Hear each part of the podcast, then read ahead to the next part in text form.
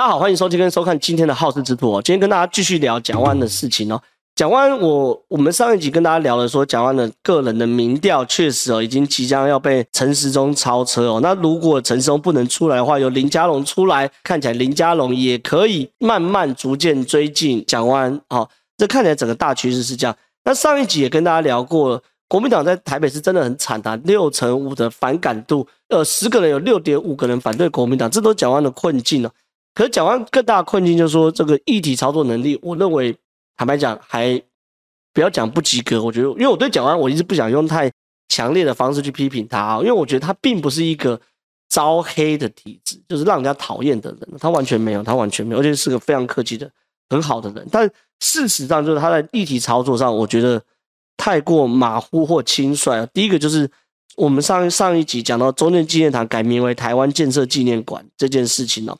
那我我我上一集很具体的说，这个中正纪念堂改名为台湾建设纪念馆这件事情，他需要做的事情是透过最少了，我认为最少做第一标，呃，透过那个研讨会、公听会，然后好几场的持续办，然后邀请来受害家属、各界学者、台湾史学家，然后甚至文化部的代表等等的以蒋万的权责哦，立委当然邀得来，开始探讨中正纪念堂的转型正义。并且他以要参选台北市市长的身份，承诺把这个结论纳入他未来施政的白皮书。那这个做法呢，当然了，蓝营人一定会起杜乱。但是我认为这是一个让中间选民或是浅绿甚至是深绿认为有诚意的做法，能帮蒋万安加到分。可问题是蒋万安没有这样做，对不对？他透过用一个访问问堵麦的方式来讨论这个议题。那当然，蒋万安这样做的时候，一定会讨论好几天。可是绿营的人，或者说那些真的受害家属，不会觉得觉得你这是个有诚意的说法，呃，有诚意的做法。一，你只标抛了一个标题，然后改变为台湾纪念台湾建设纪念馆，没有做法，然后有想法没做法，然后而且没承诺。因为蒋万现在是要选台北市市长嘛，他是有公权力的人，他不是一个民意代表，甚至不是名嘴。所以说，蒋万没有做到这部分的时候，当然了，绿营就开始见缝插针。那这一集讲的是更惨，是蓝营的人是完全不买单的嘛？第一个张亚中啊，张亚中这个老的、小的，老的是张亚中，小的是田方伦。我一个个讲，张亚中，那这这只是蒋万安的个人意见，无法代代表大部分台湾人。中正纪念堂若转型或更名，等于没收许多人的美好记忆。我是不知道台湾有很多人对中正纪念堂有美好记忆啦，我是有啦，我我不是。我是小时候，我爸常带我去那边喂鱼啊，什么什么骑脚踏车啊，然后等等。哎，我不住那附近，有没有有天龙人？我爸骑摩托车，好不好？从中和载我过去，我开车载我过去。有一次，我爸在中间还被我妈那个偷偷推，着我爸掉到鱼池里面。哈，这是很美好的记忆，没错。可是这个美好记忆就是不取决于纪念蒋中正，你懂我意思吗？因为我们都在外面的那个公园啊，等等。它里面不管纪念谁，我们在那边公园一样会玩嘛。我知道很多热舞社在那边跳舞啊，拍婚纱等等，那个地方并没有遗品嘛。所以张亚中这是在偷换概念。你说真的有许多台湾人对于纪念蒋中正，在中正纪念堂里面跟蒋中正行礼鞠躬等等是个美好记忆。我坦白讲，我我我抱这个怀疑，一定有很多人呐，一定有一部分的人呐。可是你看民调就知道，现在对于转型正义才是台湾现在最重要的课题。对，张亚中是反对，这是事实。啊，田方伦呢，就是小朋友嘛，就是年轻人嘛。他的，你看他的这个，呃，帮他打个广告，打个广告，他要选松山信义的市议员，他就叫做不一样的年轻人。哎，我看起来不一样，对，因为他跟一般的年轻人都不一样。为什么？因为他说，中正纪念堂改名，我投反对票，没有多元讨论机会，就不是真的民主。哦，他真的是不一样年轻人，因为跟一般年轻人都不一样。我觉得这名字取得很好，你就是看起来像老人，但是。我要谈的意思是这样，我要谈的意思是说，田方伦是国民党新生代，然后呢，他要在台北市选台北市选市议员。那蒋万安目前未来可能就是他的大母鸡，好，不是可能就是啊，蒋万安就是他的大母鸡。可是，哎，连田方伦都直接反对蒋万安，打枪蒋万安的提案，你就知道蒋万安在这样状状况中，在这个议题中，在蓝营中受到多大的苛责跟责难呐、啊。在这是中时中国时报的光谱，那当然是蓝营的光谱了。我们再来看转型正义双面刃，中间路线恐让深蓝失望哦。他讲出了深蓝的心声，不愧是深蓝人的报纸啊、哦，必读的圣经。他内容说什么呢？他说备战台北市长的国民党立委蒋万安提议中正纪念堂转型升级成台湾建建设纪念馆。据悉，这番言论让深蓝军系团体感到心灰意冷，甚至不以为然，认为蒋万为了选举抛弃道统，不仅无法吸引到台独派支持，更让既有的支持者也投不下去。对于蒋万的表现，以负分评价。哦，这就写得很很很很扎实的，很扎实。所以面对到这个状况，绿营不买单。蓝营反弹大，结果呢？蒋万九日被问及，就是就是四月九号被问及相关态度趋于保守，肯定各界讨论是好事，对的事情都会坚持，让社会充分对话，各机关组织都可以决定。台湾共同记录的的屁话，反正意思就是态度变趋保守了，不再坚持。所以蒋万安呢，这提了一个议题操作，自信满满的，可是在我看来并不够细腻，啊也不够坚决。那面对到蓝营的反扑，蓝营永远在反扑，蓝营。每一天想的就是如何绑架国民党内的正常人。那你的正常人只要稍微一一有正常的思维，蓝营的老的张亚中，小的田方伦，不一样的年轻人，我再强调一下，他是不一样的年轻人，因为跟年轻人都不一样嘛，对不对？不一样的年轻人都出来跳出来打枪，哦，打枪完后呢，这个所有国民党内的正常人想要变正常的人，哦，全部都丢回去了，丢回去，丢回去。那到底蒋万在这议题上该怎么做呢？我认为联合报这个重磅重磅快评写得很好，这重磅快评。蒋万安，因为因为我们现在分析分析蓝营的心态哈，我们当然是蓝营的报纸呃蓝营的媒体，然后蓝营的评论来谈如何做，我认为这样比较有说服力的。因为我我知道很多我的听众或我的粉丝其实支持民进党，但是为什么你们会愿意听我讲话？其实原因就是我会用跨过绿营的思维来来看蓝营，反过来我也会跨过蓝营的思维来看绿营。这这这这是我个人特特质。我们来看联合报来。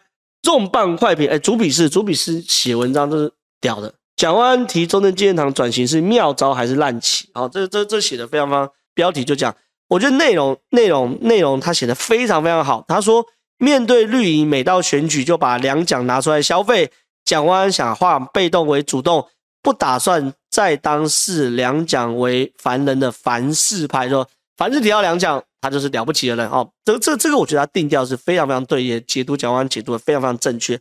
他说，对于二零二二年市长选举或是未来自己政坛的人设，蒋万安这样做都不失为一个好点子，完全跟我的一开始的判断是一模一样，对不对？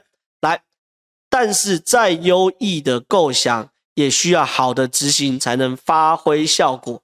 就此而言，蒋万安的出招仍然显得上下到处是空门，很容易被敌人。反趁虚而入，反杀，哎，跟我讲一样，对不对？你有好的 idea，但是你要有细节，你要能够执，要他他讲法叫做好的执行。那我的讲法是，你好的细节，然后好的承诺，然后把它执行出来，你才有效果，你才能坚定嘛。因为你自己的说法都说不准，对不对？他的这这这这个真的写得很好，跟我想的一样。他下一个更点出了为什么蓝营的人对于这件事那么不买单的原因。他说。更进一步说，国民党如何看待中正建堂转型哦？不是这个题目，这只是表面上的题目。他说背后的题目其实是面对民进党近年来借转型正义之名发动清算，该如何面对包含两位蒋总统以及对于他们过去对于国家功过的历史哦，一个问号。这个议题兹事体大，如果蓝营上下连一个粗略的共识都拿不出来，在对手凶狠进逼之下。只怕很难不被对对方继续消灭。这一件事情，这一段谈的是蒋万安在提出这个议题之前，一你要非常高度的细节跟做法，这是我谈的。第二件事情，你要先在国民党内拉回共识，你后面才有谈这个大家共同作战的部分，对不对？他说连一个粗略的共识都拿不出来的话，在对手凶狠进逼之下，只怕很难不被对手继续消费。所以我，我觉得这个重磅快评写的非常非常好啊！他是以一个蓝营的标准的人来看，呃，以蓝营的视角来看蒋万安这件事情哦。第一，你你你你提很好，你你你是要有细节的吗？二，你要先凝聚共识，你不要搞到最后连不一样的年轻人、田方人都出来搭理你，那你你这样很难看嘛，对不对？我觉得这个这这这这是非常非常好的状况。好，所以说。我在这边下个结论，所以对蒋万安来说，他知不知道自己的民调是落后的？他知道，我知道，独眼龙也知道，大家也知道他的民调是落后，没错。那他有没有想要改变一些事情？他也有，他知道说我我我我不能在议题上坐以待毙，我需要更进一步的一些议题。那他有没有提出做法？有，他有提出一些做法。可是我要提醒哦，台北市长选战的格局一直以来跟其他县市长选战格局是完全不一样的，甚至他跟立委更是完全两个次元的事情了，两个次元，听清楚，两个次元的事情了。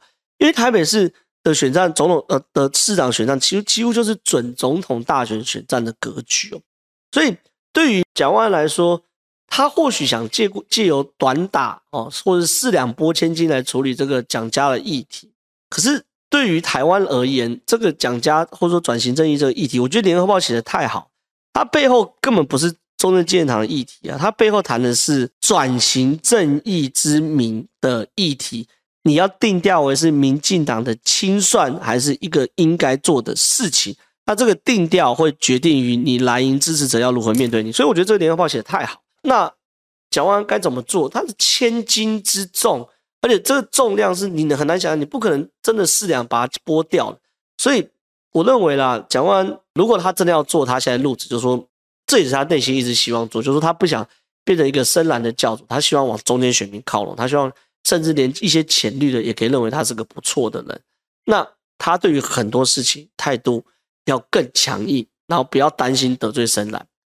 这个东西呢，可能会让他台北市长落选。我坦白讲，另外一个方式呢，是他真的往蓝营集中，然后就走这种张亚中路线等等。但这个我认为在台北市市长当选几率比较高哦。为什么？因为要回顾整个台北市，就像我刚刚给大家讲了嘛。